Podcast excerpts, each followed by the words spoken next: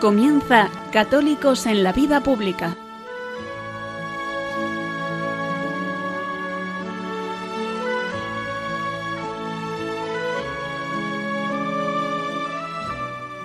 Un espacio dirigido en Radio María por Luis Zayas.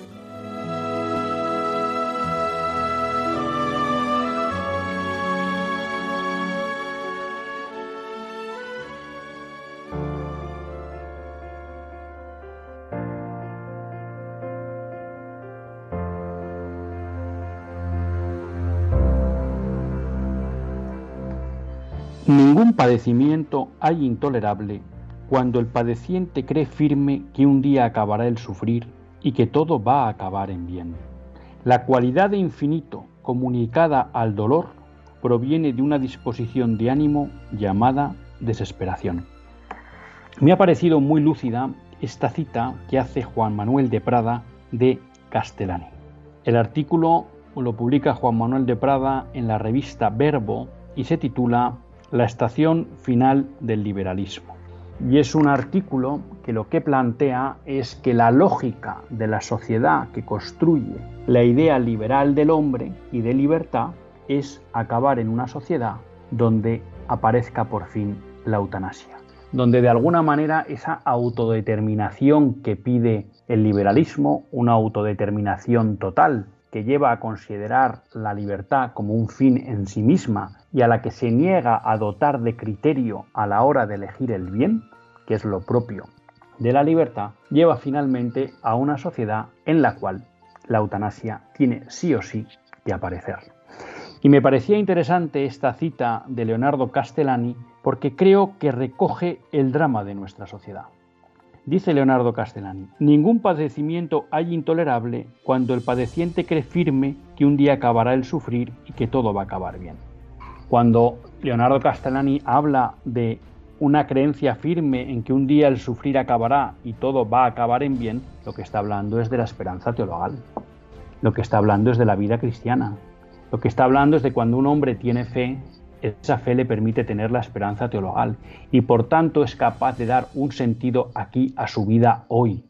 Y desde ese sentido que le da hoy a su vida, es capaz también de dar un sentido al sufrimiento que se puede padecer en esta vida, que no deja de ser un valle de lágrimas.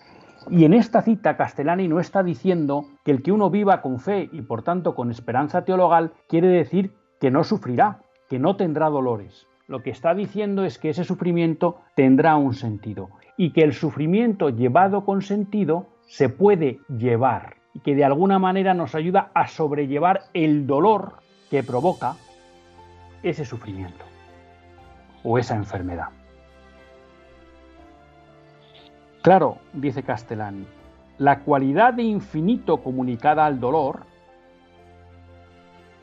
proviene de una disposición de ánimo llamada desesperación. Es decir, cuando alguien es incapaz de ver el final del sufrimiento, cuando alguien cree que el sufrimiento no va a acabar nunca, que el padecimiento no va a acabar nunca, es decir, le está concediendo la cualidad de infinito, de que nunca acabará, es porque vive en la desesperación, es decir, es porque no tiene fe. Y de este párrafo me parece que se derivan dos cuestiones que yo quiero compartir con todos ustedes. La primera es por qué hoy es posible que un país como España apruebe la eutanasia. Y lo tenemos que decir claramente. Es posible porque España es un país grandemente secularizado. Porque es verdad, la sociedad no ha pedido la eutanasia. Los políticos, concretamente el Partido Podemos y el Partido Socialista, la han introducido desde su propia voluntad, sin haberlo planteado ni a las bases del partido ni a la sociedad. Ellos escudan en que hay demandas sociales. Mentira, no existe. Pero eso no corrige el hecho de que la sociedad española está preparada para aceptar la eutanasia. Y que buena parte de la sociedad española, aunque no lo pide, en cierta medida entiende que haya personas que puedan pedir que se les mate porque viven vidas que no merecen ser vividas. ¿Y por qué no merece ser vivida una vida? Porque cuando no hay ninguna esperanza más allá de la muerte, efectivamente hay vidas que ya carecen de sentido. Y por tanto parece lógico que hay quien quiera acabar con ella. Pero en cualquier caso, no decimos nosotros aquí en este programa que España está secularizada. Acaba de sacar la conferencia episcopal un documento sobre la evangelización en España y en ella señala que uno de los grandes problemas que existe para la evangelización hoy es que la cultura en la que viven los españoles ha dejado de ser cristiana. Y una de las muestras de que esa declaración de nuestro obispo es verdadera es que hoy nos encontramos que en España es posible que la eutanasia se legalice. Y esto de alguna manera lo recoge Castellani. Solo cabe conceder al dolor un valor infinito, una duración infinita, cuando uno vive en la desesperación, es decir, cuando una sociedad vive sin fe. La segunda conclusión que obtengo yo de este párrafo es cuál es el instrumento más eficaz para luchar contra la legalización de la eutanasia. Y es que hay que volver a transmitir a la sociedad el valor de todas las vidas. Hay que volver a transmitir a la sociedad que todas las vidas merecen la pena. Hay que volver a transmitir a la sociedad que buena muerte significa entregar la vida a Dios de forma consciente y acompañado física, psicológica y espiritualmente por aquellos que nos quieren.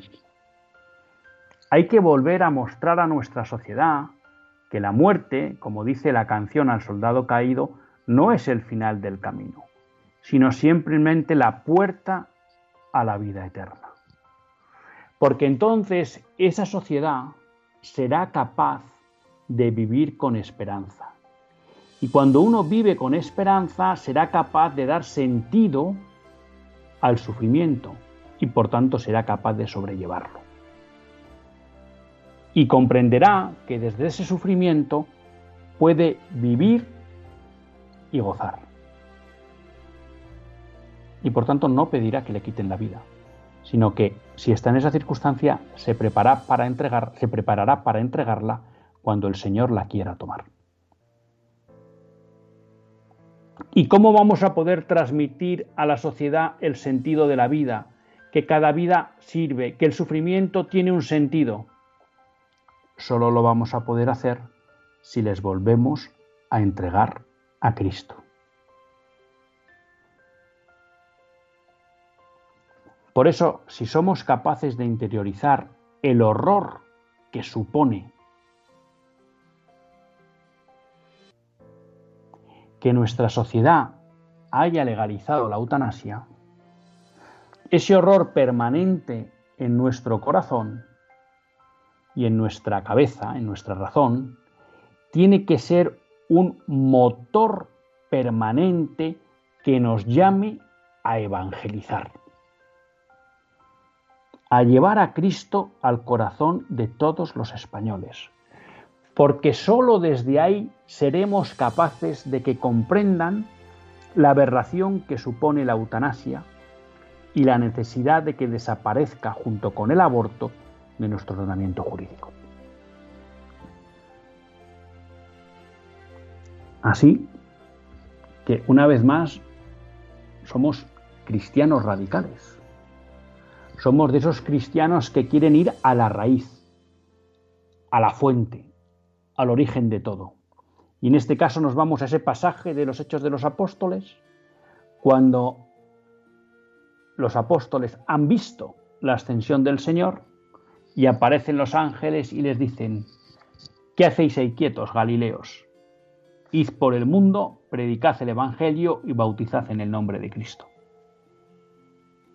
Pues a eso hoy nos interpela de nuevo este paso que ha dado el mal en nuestra sociedad.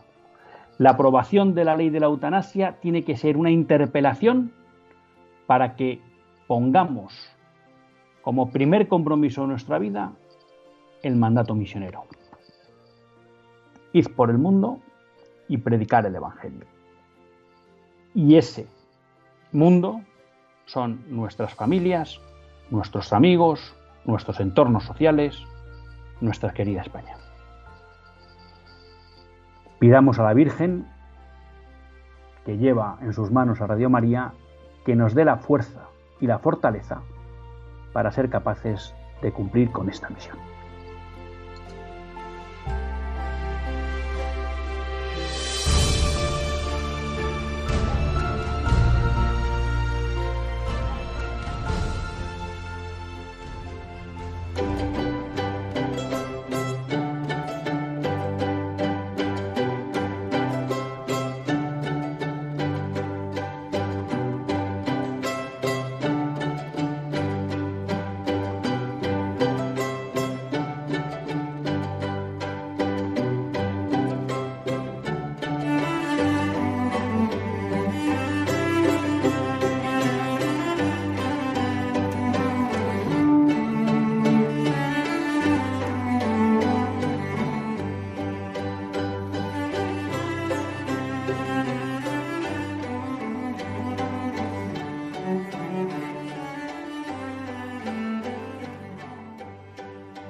Buenas tardes, queridos amigos de Radio María.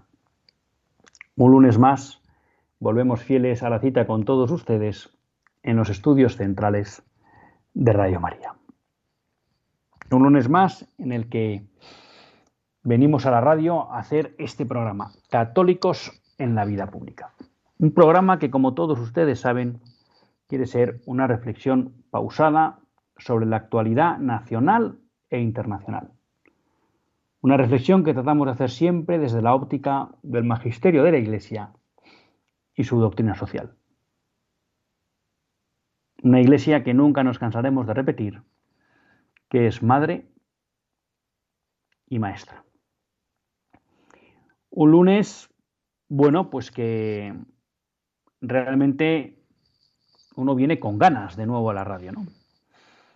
Ya saben todos ustedes pues que en principio en Radio María no nos tomamos vacaciones y que pues todos los voluntarios de programación pues eh, intentamos estar con todos ustedes también a lo largo del verano. Y es verdad que al final por diversas circunstancias pues no, he cumplido el compromiso con ustedes estos dos lunes pasados, ¿no? no al final no, no hubo manera de conseguir, porque al final se me complicó la logística, poder estar con todos ustedes. Y por eso, bueno, pues este lunes 23 pues uno llega con especiales ganas a volver a encontrarse con todos ustedes en esta radio de nuestra Madre la Virgen. Y luego, pues un lunes no, les oculto, ¿no? Que uno viene también con pilas recargadas. Acabamos de pasar toda la familia eh, una semana de, de encuentro que organiza lo que llaman el familión con la diócesis de Getafe. Y la verdad, bueno, pues que ha sido una experiencia vital para toda la familia, fenomenal, una experiencia de poder vivir la fe cristiana, de, profundizar en ella, de pues bueno, compartir también con muchas familias las preocupaciones y las alegrías del, año. Y por otro lado, pues también eh, está también organizado pues que los niños vuelven, vuelven encantados, ¿no? O sea, que sirva también aquí eh, este programa pues para agradecer ese esfuerzo que hace la diócesis de Getafe organizando estas convivencias familiares y a don Ginés y don Joaquín, el obispo titular y el obispo emérito que nos acompañaron, bueno, pues darle las gracias y la enhorabuena por esa iniciativa. Don Joaquín por haberla lanzado y don Ginés pues por haberla, haberla continuado y además pues por los dos implicarse, ¿no? En el mantenimiento y en el apoyo a la misma. Y no les oculto, pues que una de las cuestiones que se trató en el programa, en el, perdón, en la, en la semana, fue pues, la cuestión de la eutanasia, ¿no?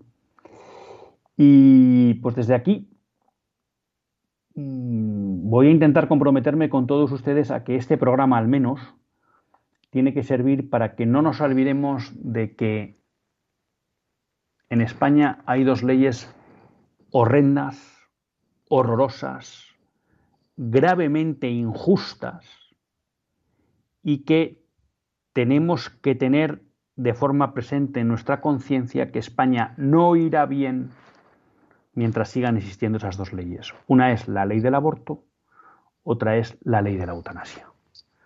Y entonces, pues bueno, hoy queremos hacer con todos ustedes un compromiso de que este programa tiene que servir para que no se nos olvide que hay dos leyes horrendas que hay que derogar. Para que este programa sirva para que no nos acostumbremos, como en buena medida ya nos hemos acostumbrado a la ley del aborto, y a que cuando nos dicen que más de 100.000 niños son asesinados en España en el seno de sus madres, pues de alguna manera eso no nos revuelve el corazón, ¿no? Bueno, pues no podemos permitir que nos pase lo mismo con la ley de la, de la eutanasia, ¿no? Y bueno, mi compromiso con todos ustedes, y espero que ustedes me ayuden, es tratar de hacer este programa un instrumento para que eso no se olvide. Y para que desde este programa pues seamos capaces de dar voz a todas aquellas iniciativas que se muevan en la línea de paliar los efectos gravísimos de la ley del aborto y de la eutanasia y también, que nunca lo podemos perder de vista y es lo más importante, que sirva de apoyo, de promoción y de difusión de todas las iniciativas tendentes a la derogación de estas leyes. Por circunstancias concretas, este, pues el final de julio y prácticamente las tres primeras semanas de, agosto, pues he tenido que leer bastante magisterio, ¿no? Realmente me he leído todas las encíclicas que hacen referencia al ámbito político, ¿no? Pues eh, Libertas Praestesimus, eh, Diuturnum Ilut, Immortale Dei, Sapiencia Cristiana, Graves de Comuni, y luego también pues todas las que hacen referencia un poco bueno, a la educación, Divinus Ilus Magistri, y luego las que hacen referencia al ámbito de la, de la economía, ¿no? Empezando por Rerum Novarum, siguiendo por cuadragésimo año. Luego hemos leído, como Semper, ese radiomensaje de Pío XII. También leímos en, el ámbito político eh, Benignitas et Humanitas. Luego hemos leído Mater et Magistra. Hemos leído Populorum Progressio, Octogésima Adviens, eh, Reis Socialis, hemos leído también Centésimos Annus y Caritas in Veritate. ¿no? Ejercicio que les recomiendo a todos ustedes porque es una gozada cuando uno eh, se sumerge en el magisterio y va viendo cómo la constancia del magisterio a lo largo del tiempo, cómo el magisterio se va enriqueciendo. Pero bueno, ahora no, no, quería ir ahí. Y en todo este recorrido que hacíamos, bueno, pues eh, es muy importante, eh, algo que ya toca un poco Pío XII en Como pero sobre todo eh, Gaudium Spes y fundamentalmente lo pone en valor de nuevo eh, o, lo hace más explícito Pablo VI en Populorum Progressio, que luego lo repetirán en Centésimos Annus, tanto o en Subtitura y Socialis Juan Pablo II y en Caritas in Veritate Benedicto XVI. Y es la idea de que el, el desarrollo humano para ser verdadero tiene que ser un verdadero, tiene que ser integral. Y eso quiere decir que tiene que atender al ámbito espiritual y material físico-psicológico del hombre. Por tanto, lo que nos explica ya la doctrina social claramente desde Pablo VI es que, y ya lo apunta un poco Juan 23, es que no cabe medir el desarrollo en términos meramente económicos, sino que también en términos morales. y por eso, en Caritas in Veritate, Benedicto XVI es claro cuando dice, no cabe hablar de desarrollo pleno en sociedades en que, por ejemplo, el derecho a la vida no está plenamente garantizado. Bien por el aborto, bien por eutanasia, bien por la investigación con embriones. O las técnicas de reproducción asistida. Bueno, pues esta es la situación de España. Por eso nosotros como españoles, como católicos españoles que queremos promover un verdadero desarrollo en nuestra sociedad, un verdadero desarrollo humano, no podemos pensar que España va a avanzar con el lastre de estas dos leyes horrendas. Y nos tenemos que tomar en serio su derogación. En el artículo de Juan Manuel de Prada hacía un análisis muy interesante de cómo la eutanasia no deja de ser la estación final de una sociedad que se configura a partir del liberalismo y del concepto equivocado de libertad liberal. Y había una cuestión que me parecía muy interesante para que podamos comprender cómo el liberalismo, es decir, esa idea equivocada de libertad, esa declaración de que no hay verdad, de que no hay bien objetivo, y a partir de la cual se construyen las, sociedades modernas, acaban destruyendo al hombre y por tanto le acaban llevando a estadios en que aparecen leyes como las del aborto o como las de la eutanasia. Y en un momento dado, eh, Juan Manuel de Prada cita a Santo Tomás recordando que para Santo Tomás hay tres inclinaciones naturales en el ser humano que la ley debe proteger. La primera es una inclinación que es específica del hombre como ser superior de toda la creación, y es la inclinación a vivir en comunidad y a conocer a Dios. Esto es lo que siempre ha enseñado la doctrina católica como la sociabilidad natural del hombre, es decir, el hombre por naturaleza está llamado a vivir en sociedad, no por, vamos a llamar, obligación o deseo, como dice el liberalismo. Es decir, para el liberalismo el hombre ha nacido para vivir solo, pero ese hombre solo se da cuenta de que para algunas cosas, para conseguir algunas cosas es mejor vivir en sociedad. Y por tanto, pues un poco a regañadientes, se junta en sociedad. Pero el concepto liberal del hombre es un hombre asocial, un hombre individualista, que solo se junta con los otros por interés. No. La visión cristiana, acorde a la naturaleza del hombre, es que el hombre está llamado a vivir en sociedad. Y de hecho, el hombre, en cuanto nace, ya está inserto en una sociedad, que es la familia. Y de ahí la sociabilidad natural del hombre. El hombre necesita de los demás para desarrollarse plenamente, pero ya no materialmente, sino psicológica, intelectual y afectivamente. ¿Vale? Por tanto, hay una inclinación del hombre a vivir en sociedad, primera. Y el segundo elemento es lo que siempre hemos explicado y explica la antropología clásica y por tanto también la cristiana es que hay una trascendencia en el hombre, ¿no? Que el hombre sale de sí mismo para comunicarse con una realidad superior, con, Dios, con la divinidad. Esta es una inclinación propia del hombre. Luego el hombre comparte otra inclinación con los animales y es la procreación. Es esa inclinación a mantener la especie, a la supervivencia de la especie. Y hay una tercera inclinación que el hombre comparte con animales y con plantas, que es la conservación del ser, la conservación de la vida. Claro, es muy llamativo cómo el liberalismo rompe, destruye estas tres inclinaciones del hombre. O sea, o digamos impide al hombre el desarrollo de estas tres inclinaciones. Y por tanto lo que provoca es la destrucción del hombre. Porque si el hombre naturalmente tiene estas tres inclinaciones y el liberalismo las impide que las viva bien, lo que estamos haciendo es destruir al hombre. La primera, la llamada a vivir en comunidad y a conocer a Dios, la disuelve a través de leyes que disuelven la comunidad política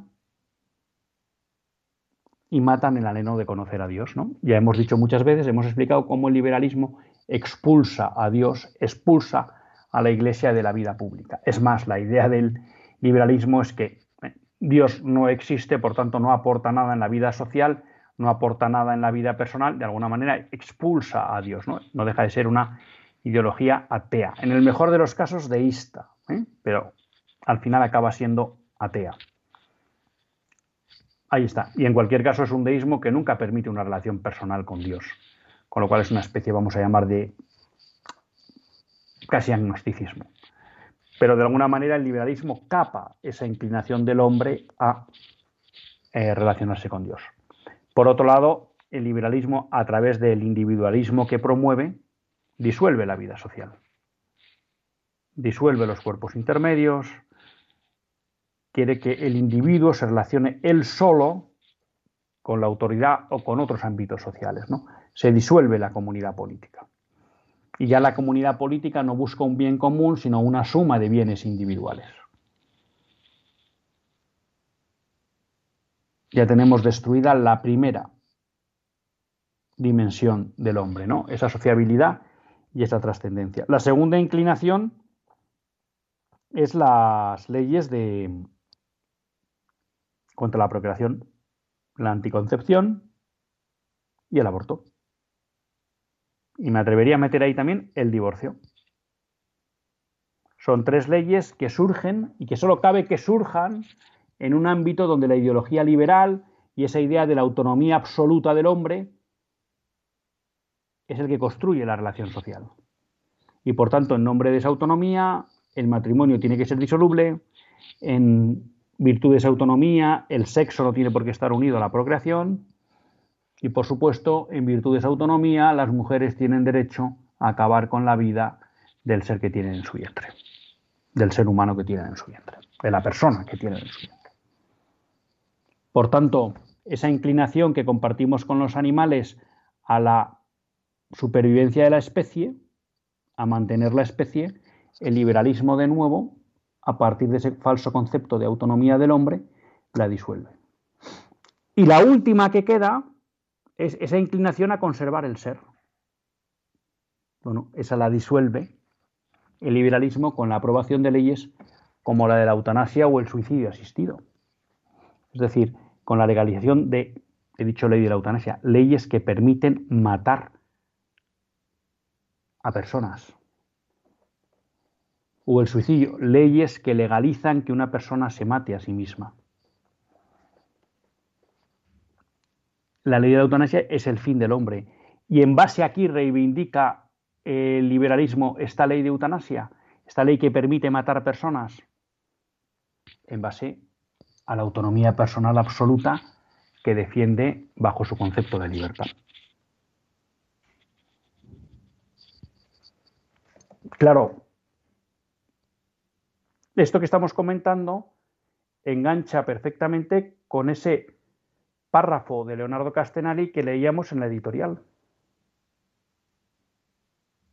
La forma de combatir, el fármaco para combatir el liberalismo no es otro que el cristianismo. Volver a recordar al mundo que existe un bien objetivo, porque hay una verdad que se encuentra en la realidad de las cosas que el hombre puede descubrir con su razón.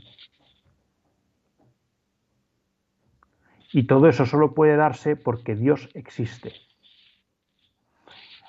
La cuestión es que a muy pocos convenceremos desde el ámbito racional, pero a muchos podremos convencer si somos capaces de que encuentren a Cristo. Por eso aquí volvemos de nuevo a como acabamos la editorial. La única forma de revertir la base liberal de nuestra sociedad es llevando Cristo al corazón de los españoles. Y esto por vía de la palabra, pero también por vía del testimonio, con la doble vía. Ahí es donde nos jugamos el futuro de España. En volver a ser capaces de transformar esta sociedad de raíz liberal que obviamente ya está hoy con el marxismo cultural, que no deja de ser un hijo del liberalismo filosófico, para convertirla de nuevo en esa sociedad cristiana que fue y que tanta gloria dio a Dios, a Jesucristo y a su iglesia.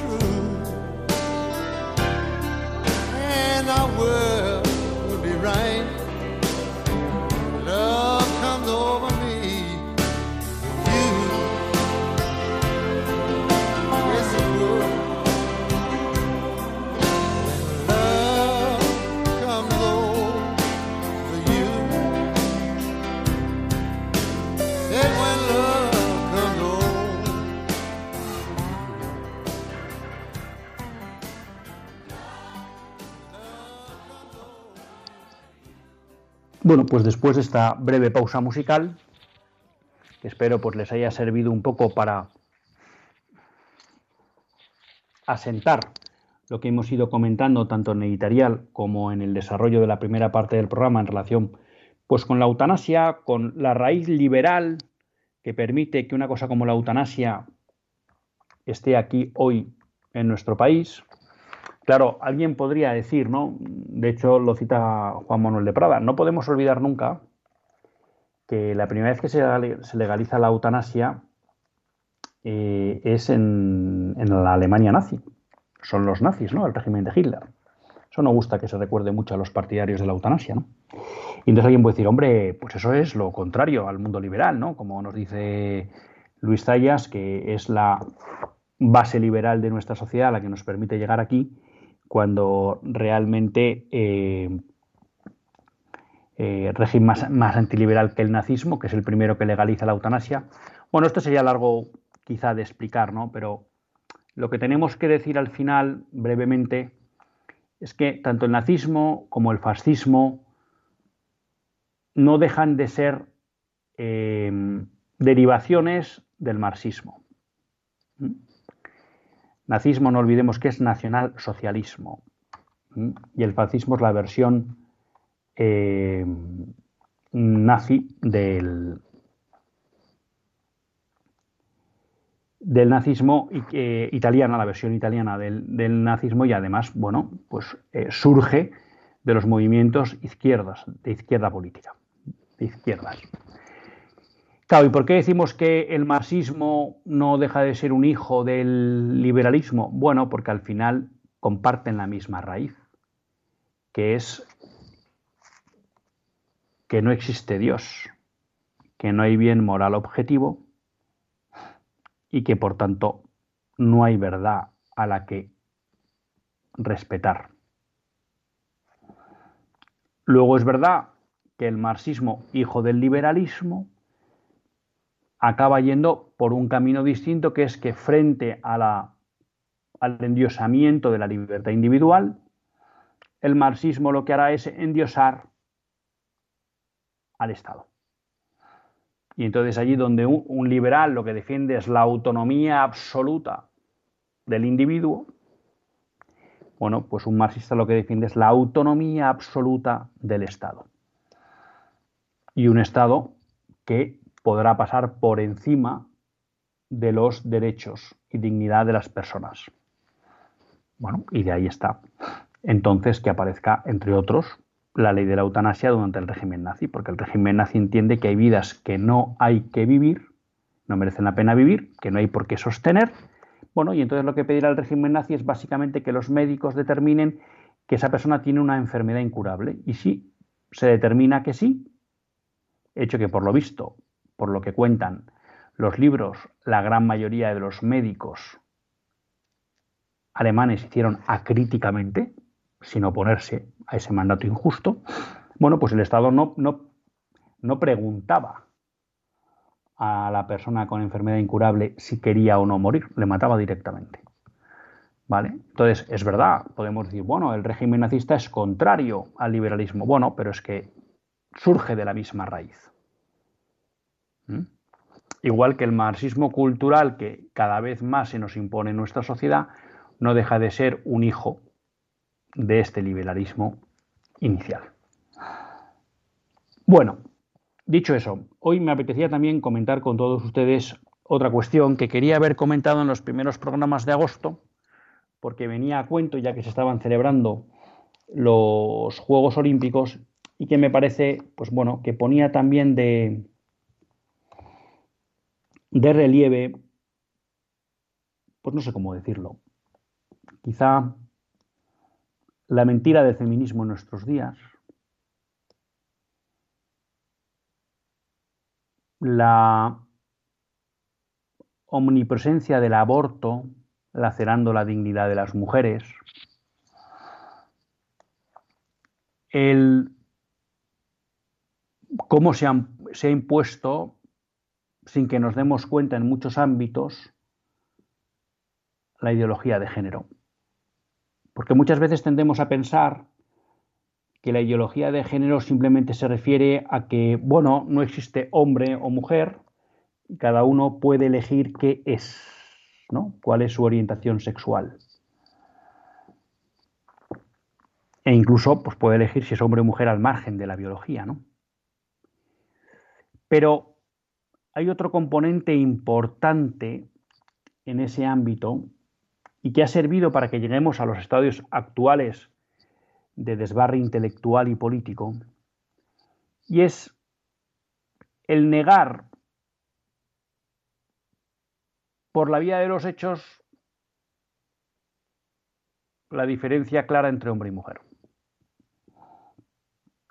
Diferencia que se traduce fundamentalmente en la capacidad de la mujer para ser madre porque a partir de ahí se configura todo el ser de la mujer. Y en la medida que el hombre va a ser padre, pues ahí se configura todo el ser del hombre. Bueno, ¿y por qué digo esto? Porque en Religión en Libertad se publicó durante la celebración de los Juegos Olímpicos, se publicó un artículo en el que se ponían de manifiesto como muchas, muchas deportistas profesionales habían acabado abortando, matando a sus hijos, porque los embarazos llegaban en momentos en que eran inconvenientes para el desarrollo de la carrera deportiva de esas mujeres. Concretamente eh, daban el caso de, citaban el caso porque de una atleta, uno de los casos que citaban, ¿no? De una atleta norteamericana que a los pocos meses de, la celebración de unos Juegos Olímpicos, atleta que en principio estaba llamada a la medalla de oro en su prueba, bueno, pues se quedó embarazada, ¿no? Y ella tomó la decisión, no sé en cuánto de presiones, no presiones hubo, de abortar. Y ella explica cómo, una vez que ha podido sanar esa herida, gracias al encuentro con Cristo, explica cómo el día que corrió la final de su prueba, que llegó segunda, comprende que, que no estaba en condiciones de competir y que llegó desfondada moralmente, ¿no? Porque era consciente de, de lo que era ese aborto que había realizado. Esto engancha con una noticia, bueno, se daban varios casos ¿no? de, atletas que habían vivido esta realidad y de muchas pues que no estaban ahí publicadas y que lo habrán vivido. ¿no? Y esto engancha también con una noticia que sacamos hace tiempo en relación con unos contratos, creo concretamente que era en el ámbito del baloncesto, que se hacían a las mujeres, en las cuales pues eh, se les impedía tener hijos, bueno, incluso, bueno, pues, cabía la duda si había una especie de de incitación al aborto en el caso de que se eran embarazadas, ¿no? porque los contratos eh, pues regulaban eh, muy concretamente el hecho de que no se pudieran quedar incapaces para la práctica deportiva por el hecho de un embarazo.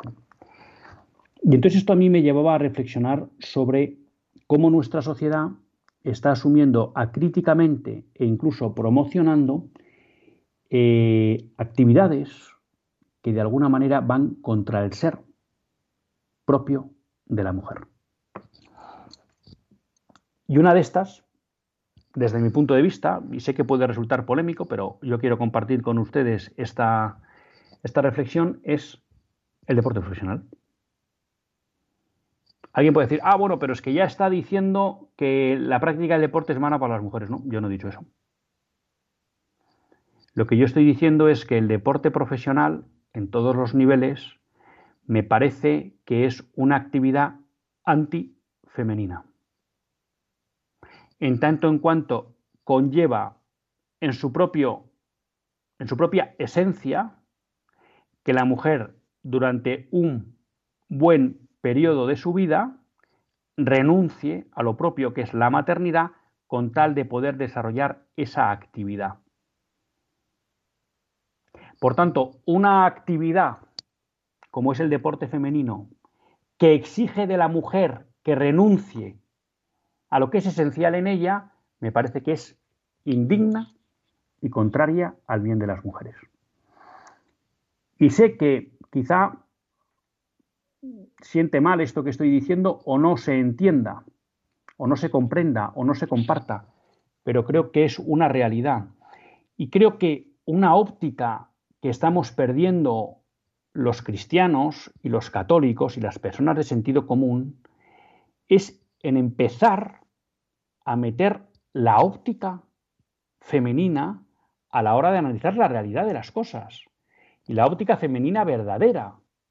Y es que aquello que impide a una mujer desarrollarse plenamente como mujer, y entre ello está la maternidad, que no hay que olvidar que el periodo más propio para la maternidad es entre los 20 y los 30 y muchos años, y no eso porque le apetezca a alguien, sino porque es como la naturaleza está preparada, todo lo que conlleve en que en ese periodo la mujer tenga que renunciar a eso que es esencial a ella,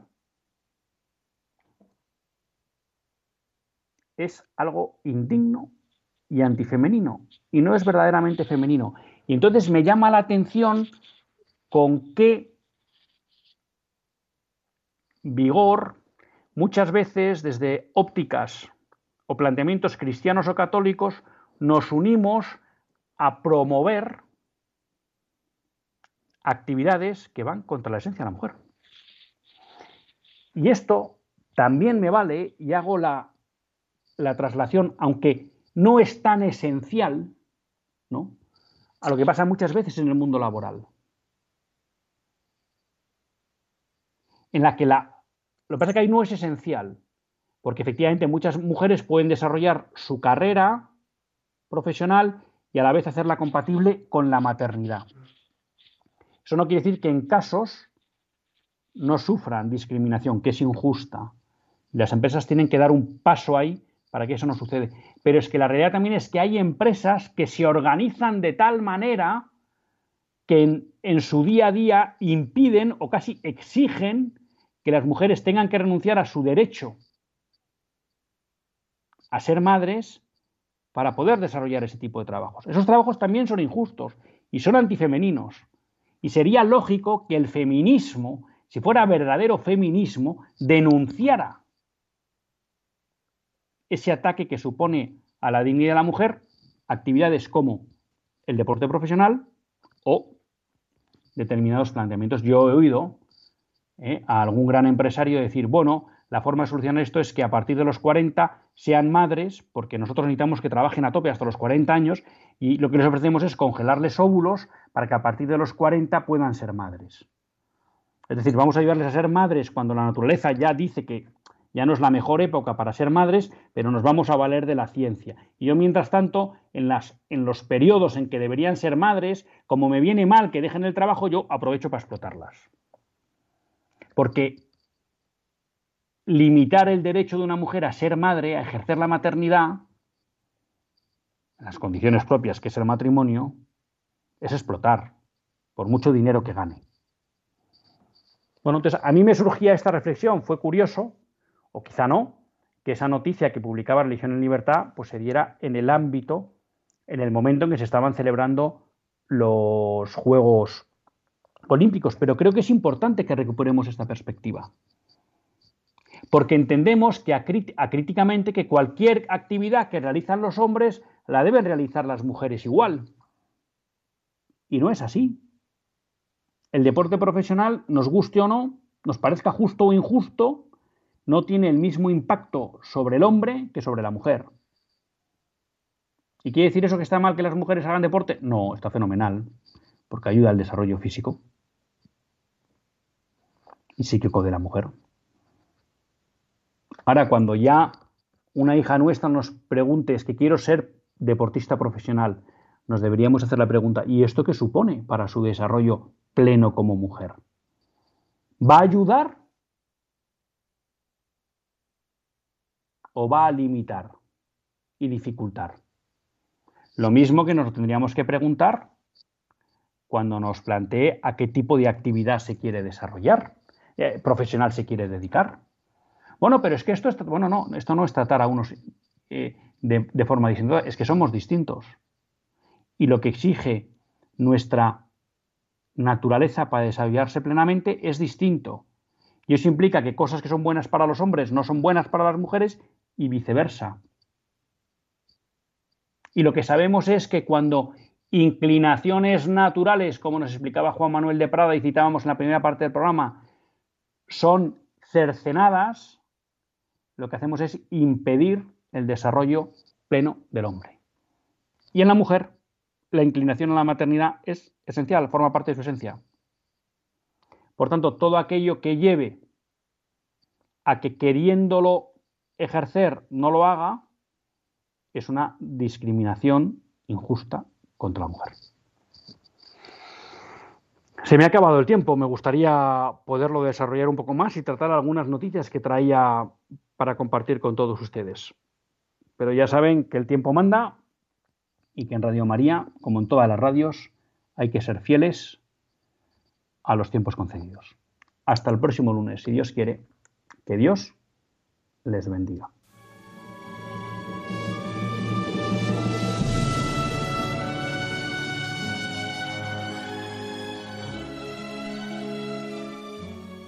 Así concluye Católicos en la Vida Pública, un programa que dirige Luis Zayas.